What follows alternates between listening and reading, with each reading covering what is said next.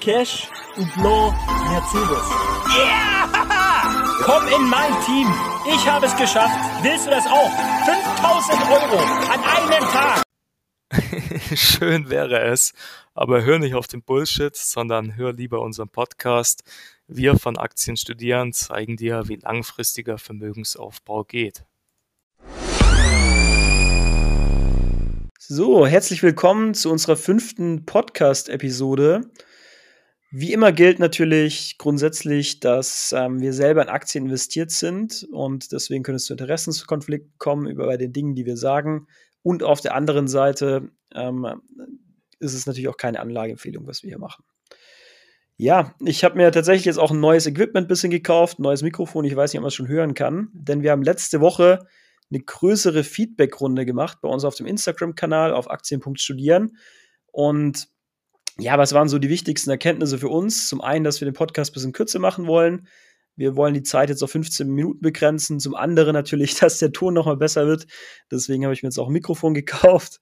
Und ähm, ein entscheidender Punkt aber auch noch die Themen. Also wir möchten jetzt stärker auf aktuelle Themen eingehen und eben auch auf mögliche Aktienvorstellungen. Wir werden aber trotzdem nach wie vor auch ähm, einen Einblick in die Post der vergangenen Woche geben und auch kurz darüber sprechen am Ende. Ja, Simon, was sind denn die aktuellen Themen, die uns in der letzten Woche vor allem beschäftigt haben an der Börse? Moin, moin, Felix. Ja, letzte Woche wurde es zum ersten Mal seit langem wieder ein bisschen ungemütlicher an der Börse. Wir haben ja eine kleine Korrektur gesehen, vor allem bei den Nebenwerten und bei den Hotstocks, zum Beispiel eine Tesla hat über 35 Prozent vom Hoch korrigiert, aber insgesamt gesehen, wenn man den Gesamtmarkt sieht und gerade so ETFs wie der MSCI World stehen sie doch noch relativ nahe am Hoch. Also von, von Angst kann man noch nicht wirklich sprechen. Oder hast du das anders wahrgenommen? Hast du irgendwie panisch schon Verkäufe getätigt, Felix? Nee, tatsächlich im Gegenteil. Ähm, ich habe äh, schon äh, so ein paar von den Hotstocks so ein bisschen nachgekauft. Aber ich denke, da können wir auch äh, später nochmal drauf eingehen. Ähm, es ist ja jetzt auch so ein aktuelles Thema gewesen, dass viele Hotstocks äh, gefallen sind in der vergangenen Woche. Wir haben das auch ein bisschen thematisiert im Post. Ähm, dadurch, dass die Inflationssorgen eben auch steigen, also man geht eben davon aus, dass jetzt ähm, so ein Stück weit eventuell durch die ähm, vergangene Krise, dass da die ganzen Kapazitäten verknappt sind. Und wenn jetzt das Angebot oder beziehungsweise wenn das Angebot verknappt ist und die Nachfrage jetzt steigt nach dem Lockdown, könnte es eben kurzfristig dazu führen, dass vermutlich die Preise anziehen werden. Und da gibt es so ein bisschen Uneinigkeit zwischen Ökonomen. Die einen sagen, das ist ein ähm, größerer Inflationseffekt. Äh, andere Ökonomen sagen eben auch, dass es ähm, eher unwahrscheinlich ist, dass es tatsächlich nachhaltig ist, sondern wirklich ein kurzfristiger Effekt. Und ähm, dementsprechend bleiben die Zinsen längerfristig dann auch trotzdem niedriger. Ähm, was denkst du, was realistischere Szenario, Simon? Ja, ich, ich denke, gerade was Inflation angeht, ist bisher alles eher im Rahmen. Wir haben ja auch darüber berichtet in unserer Story, dass es hier vor allem auch ähm, zwei Gründe hierfür gibt, die der Vergleichsbasis geschuldet sind, weil eben im letzten Jahr waren die Ölpreise sehr, sehr tief und wir hatten auch die Mehrwertsteuersenkung im letzten Jahr Corona-bedingt, die dann dieses Jahr wieder ähm, weggefallen ist und deswegen sind die Preise natürlich auch ein bisschen angezogen, aber ich glaube, dass man jetzt richtig Angst haben muss vor Inflation, da sind wir noch weit davon entfernt. Ja, und sonst, glaube ich, gab es äh, diese Woche noch einen Wechsel im DAX, zumindest wurde er angekündigt. Ich weiß jetzt nicht genau, wurde er schon vollzogen, Felix? Ähm, ich glaube, der wird jetzt noch vollzogen, aber es gibt jetzt eben diesen Wechsel, dass äh, Bayersdorf aus dem DAX absteigt und dass Siemens Energy für Bayersdorf in den DAX einzieht. Ähm, ja, das hat sich äh, so ein Stück weit eventuell ein bisschen angekündigt, weil eben äh, durch die neuen Auflagen nicht HelloFresh in DAX aufsteigen konnte, die auch als Kandidat gehandelt wurden, sondern Siemens Energy eben aufsteigen konnte. Auf der anderen Seite bei Bayersdorf lief es tatsächlich dieses Jahr nicht so gut. Also äh, was die Quartalszahlen angehen, da haben sie jetzt äh, über das ganze Jahr gesehen, tatsächlich relativ schlecht performt. Ich glaube, der Umsatz ging um fast 5% zurück und das bei einem eigentlich eher konjunkturunabhängigen Anbieter. Und davon lebt Bayersdorf eigentlich auch. Die sind ja grundsätzlich ein bisschen höher bewertet, weil man sagt, äh, die sind antizyklisch. Und ähm, ja, das hat jetzt letztendlich dazu geführt, dass sie eben aus dem DAX rausfliegen. Ja, und sonst hatten wir noch gute Zahlen am US-Arbeitsmarkt, glaube ich. Und äh, ich habe heute noch gelesen, dass das Konjunkturpaket bewilligt wurde. Ich glaube, bis zu zwei Billionen. Unter anderem soll ja auch äh, nicht jeder, aber fast jeder Amerikaner ähm, 1400 Dollar sozusagen bar auf die Hand bekommen. Und da gab es eigentlich auch eine ganz interessante Studie von der Deutschen Bank, dass bis zu 40 Prozent der Direktzahlung an die Bürger wieder in den Aktienmarkt fließen soll. Und das sind in Summe dann 170 Milliarden. Das ist richtig viel Geld. Glaubst du, dass das den Aktienmarkt vielleicht nochmal befeuern kann? Also das Geld soll, glaube ich, Ende des Monats überwiesen werden. Was denkst du darüber, Felix? Ja, ich glaube, das ähm, könnte durchaus noch mal den Aktienmarkt befeuern. Ähm, das, äh, das Problem ist ja auch in den USA, dass äh, viele Leute letztendlich gar nicht unbedingt das Geld bräuchten, sondern das hilft, ähm, man es ist ja unabhängig davon, wie viel Geld man eigentlich schon hat. Man bekommt dieses Ah, Geld. stimmt, stimmt, glaube ich nicht. Also es geht wirklich, also nicht an jeden. Jemand, der jetzt schon 10 Millionen auf dem Konto hat, bekommt das Geld sicher nicht. Also es gibt da schon gewisse Beschränkungen. Aber klar, es bekommt wahrscheinlich mehr, als es wirklich bräuchten. Ja, genau. Also ich weiß jetzt auch von einem äh, guten Freund, der in den USA gearbeitet hat, der bei, von dem ersten ähm, Paket, das damals geschnürt wurde, auch äh, ähm, profitiert. Ähm, letztendlich, weil er eben auch Steuern in den USA gezahlt hat und dort einen Vertrag hatte. Und ähm, ja, also ich würde behaupten, dass viele Leute, die eventuell nicht unbedingt auf das Geld angewiesen sind, das Geld bekommen, und dadurch ist die Wahrscheinlichkeit natürlich größer, dass das Geld dann auch in den Aktienmarkt fließt. Also es sind ja nicht nur die Millionäre, die Aktien kaufen in den USA, sondern äh, die Aktionärsquote ist grundsätzlich relativ hoch und dementsprechend denke ich, dass viel von dem Geld, das es ausgeschüttet wird, auch in den Aktienmarkt fließen könnte, was dann die Kurse eher wieder steigen lässt und was dann vielleicht auch den Inflationsdruck so ein bisschen rausnimmt, weil nicht alle direkt das Geld nehmen und sich äh, damit irgendwelche Produkte kaufen wollen. Ja, vielleicht kann ich hier noch zwei Zahlen hinzufügen. Also in den USA sind über 50 Prozent der Bevölkerung in Aktien investiert. Das ist richtig, richtig viel. Ich glaube, in Deutschland sprechen wir ungefähr von 15 Prozent. Und äh, zudem habe ich jetzt auch gelesen, dass über 30 Prozent, also wertmäßig der amerikanischen Aktien gehören den Privatanlegern. Das ist auch äh, ja eine sehr beeindruckende Zahl, weil da stand nebendran, dass circa fünf Prozent den Hedgefonds gehört. Also dann sieht man wirklich, wie viel Macht inzwischen die Privatanleger haben und dass die Privatanleger auch wirklich Kurse machen können. Und wenn die jetzt natürlich nochmal neues Geld bekommen und das Geld fließt in den Aktienmarkt, spricht dann jetzt doch, äh, ja, wir, wir hatten eine Korrektur, aber ich glaube jetzt nicht, wir, dass es äh, so weitergehen wird. Also klar können wir nochmal zehn Prozent runterlaufen, aber es gibt jetzt äh, kein oder wenig Gründe, wieso es jetzt eine größere Korrektur geben sollte. Ja, das ähm, stimmt vermutlich. Also auch mehrere größere Fondsgesellschaften ähm, sagen ja auch letztendlich, dass es vermutlich mit dem Aktienmarkt weiter nach oben geht, tendenziell. Ähm, hat natürlich letztendlich vor allem äh, mit den niedrigen Zinsen zu tun und dann dementsprechend auch wieder mit Inflationssorgen auf der anderen Seite. Also sind nicht ganz unberechtigt. Also niedrigen Zinsen sind natürlich die Basis, dass man letztendlich ähm, steigende Kurse auch hat. Und ja, vielleicht auch nochmal, um ein bisschen auszuholen, wie hängt das zusammen?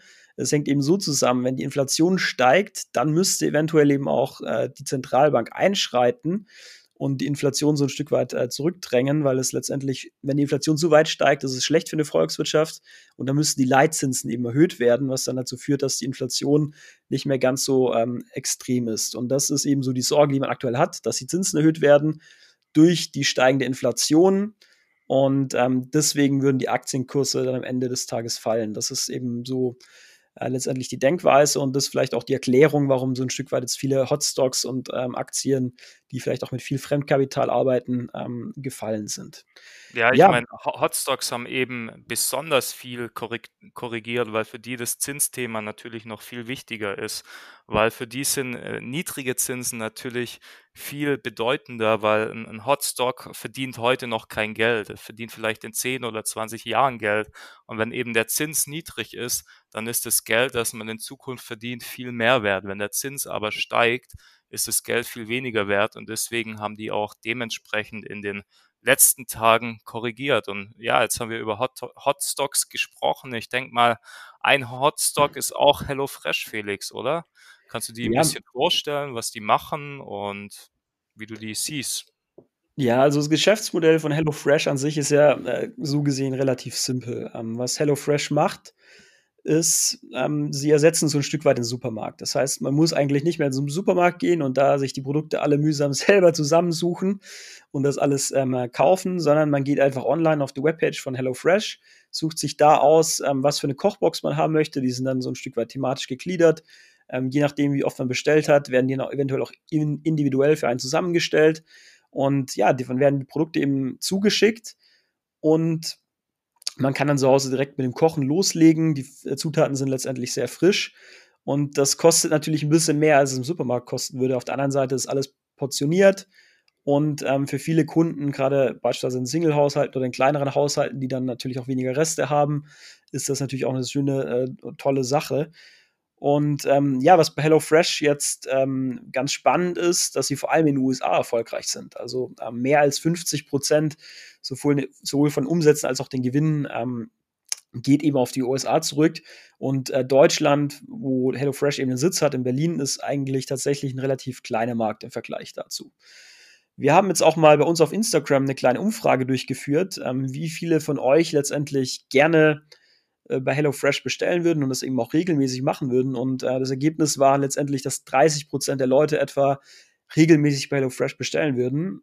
Wenn man das vergleicht, wir haben auch eine andere Umfrage gemacht äh, zum äh, Thema iPhones, also 60 Prozent der äh, unsere Follower nutzen eben iPhones. Also so gering sind die 30 Prozent dann gar nicht, äh, wenn man das vergleicht mit 60 Prozent äh, von Apple und Apple ist ja der wertvollste Konzern der Welt. Ja, ähm, Simon, jetzt zu HelloFresh. Also es gibt ja auch verschiedene Finanzzahlen. Was ist so deine Meinung? Wie sind die aktuell bewertet, jetzt auch nach der Korrektur?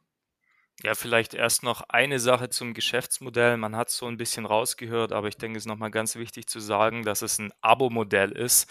Also als Konsument schließt man da ein Abo ab, man äh, bekommt jede Woche eine Lieferung und das ist natürlich aus Unternehmensperspektive auch was Positives, weil man hat planbare Einnahmen und der Kunde, der Konsument muss erstmal aktiv werden, wenn er das Produkt nicht mehr konsumieren möchte, wenn er es stornieren möchte. Ja, die Zahlen im letzten Jahr, die waren wirklich beeindruckend. Also ich glaube, man hat inzwischen über 4000 Mitarbeiter, wie du gesagt hast. Man ist in den USA sehr stark gewachsen. Und eben letztes Jahr hat man im, beim Umsatz um 111 Prozent zugelegt auf knapp 4 Milliarden, ich glaube 3,75 Milliarden. Und zudem äh, war man profitabel. Aber bevor ich jetzt mit meinen negativen Punkten äh, weitermache, Felix, ich glaube, ich weiß, dass du ein ziemlicher Fan bist von dem ganzen Geschäftsmodell und ich glaube, du überlegst sogar in HelloFresh zu investieren. Wollte ich mal von dir wissen, was du so positiv an, an HelloFresh siehst. Ja, ich sehe schon, wir nehmen hier gewisse Rollen ein.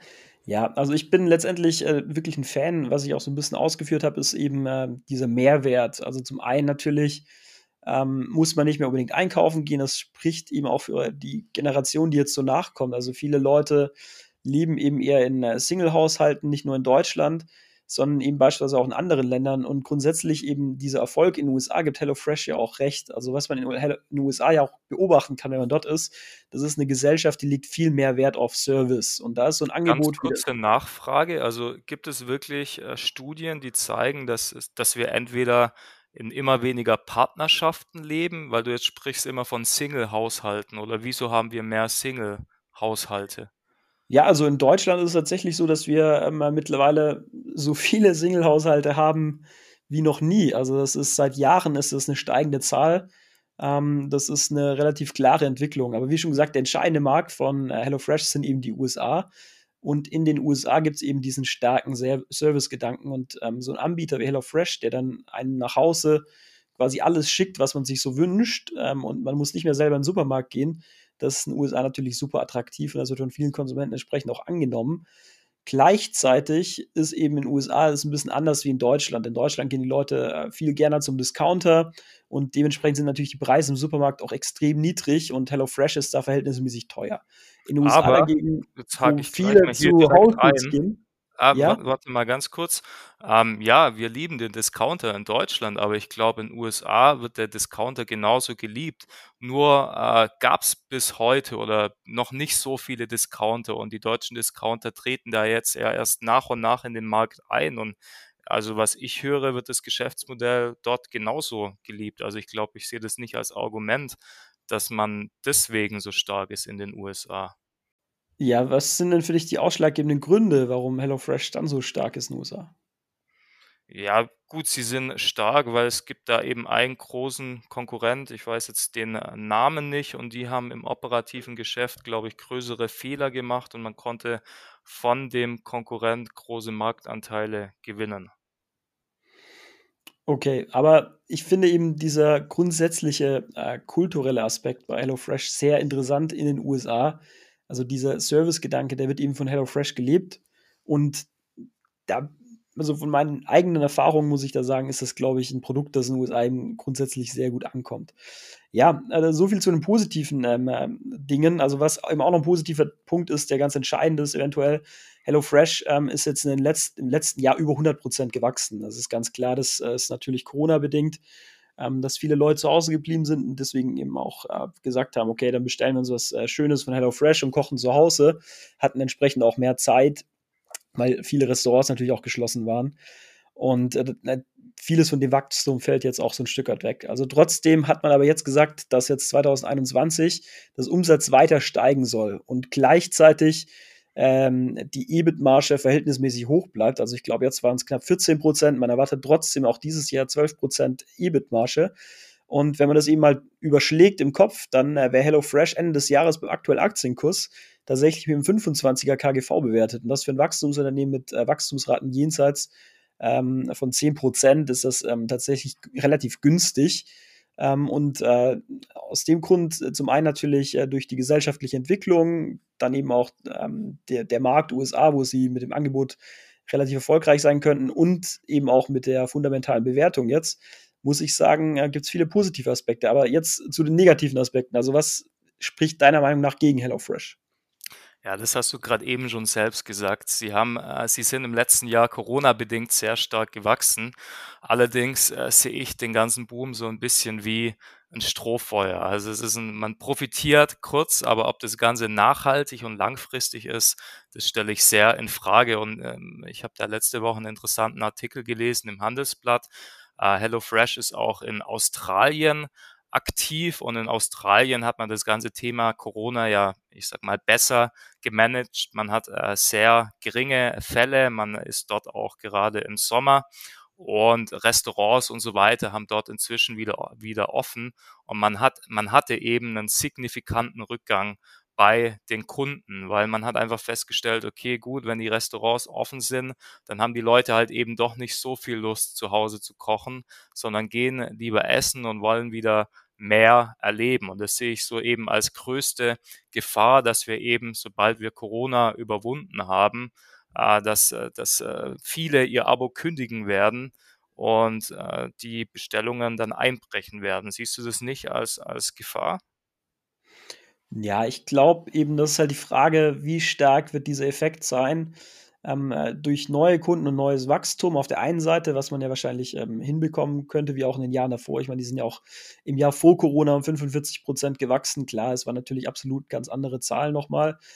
Ähm, es ist eben wirklich entscheidend, wie viele Leute kündigen ihr Abo am Ende des Tages und, ähm, wie viel neues Wachstum von neuen Kunden ähm, wie kompensiert das Ganze äh, sich das Ganze? Und letztendlich ist dann eben die Frage, also welche von den Effekten ist stärker?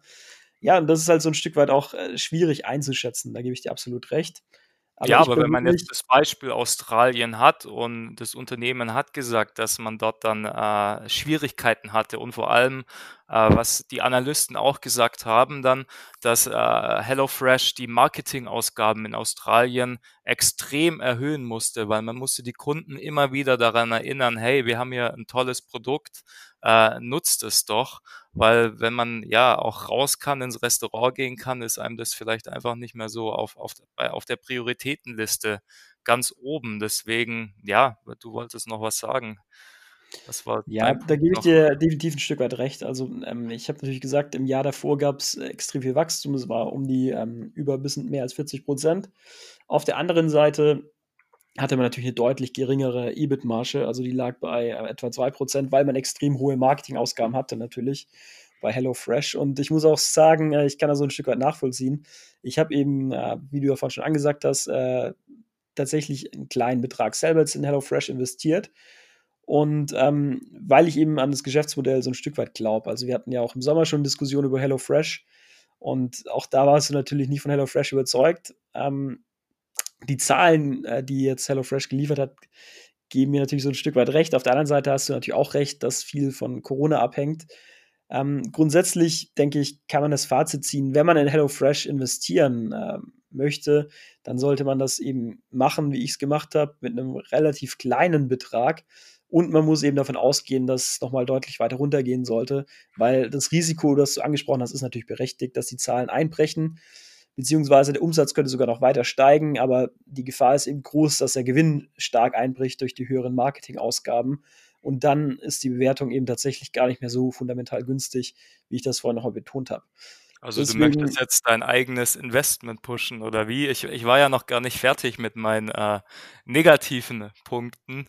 Also äh, ein, ein Punkt ist auch, vielleicht kannst du mir da ein bisschen helfen. Ich muss sagen, ich sehe den Burggraben nicht so richtig, weil ich glaube auch, dass ein neuer Wettbewerber relativ einfach in den, in den Markt eintreten kann. Jetzt äh, sage ich einfach mal, es gibt einen neuen Wettbewerber, der bietet alles zum halben Preis an, aber bei gleicher Leistung. Also ich als Kunde würde mich dann definitiv für den günstigeren Preis entscheiden, weil man kann ja relativ einfach wechseln. Man hat ja nicht irgendwie äh, Wechselkosten und, ist nicht jahrelang an, an HelloFresh gebunden. Wie, wie siehst du den Punkt? Und es ist auch noch ein Punkt, ich muss sagen, ich finde HelloFresh ist relativ teuer. Also man wirbt ja mit Gutscheinen für Neukunden, dann finde ich, ist das Ganze bezahlbar.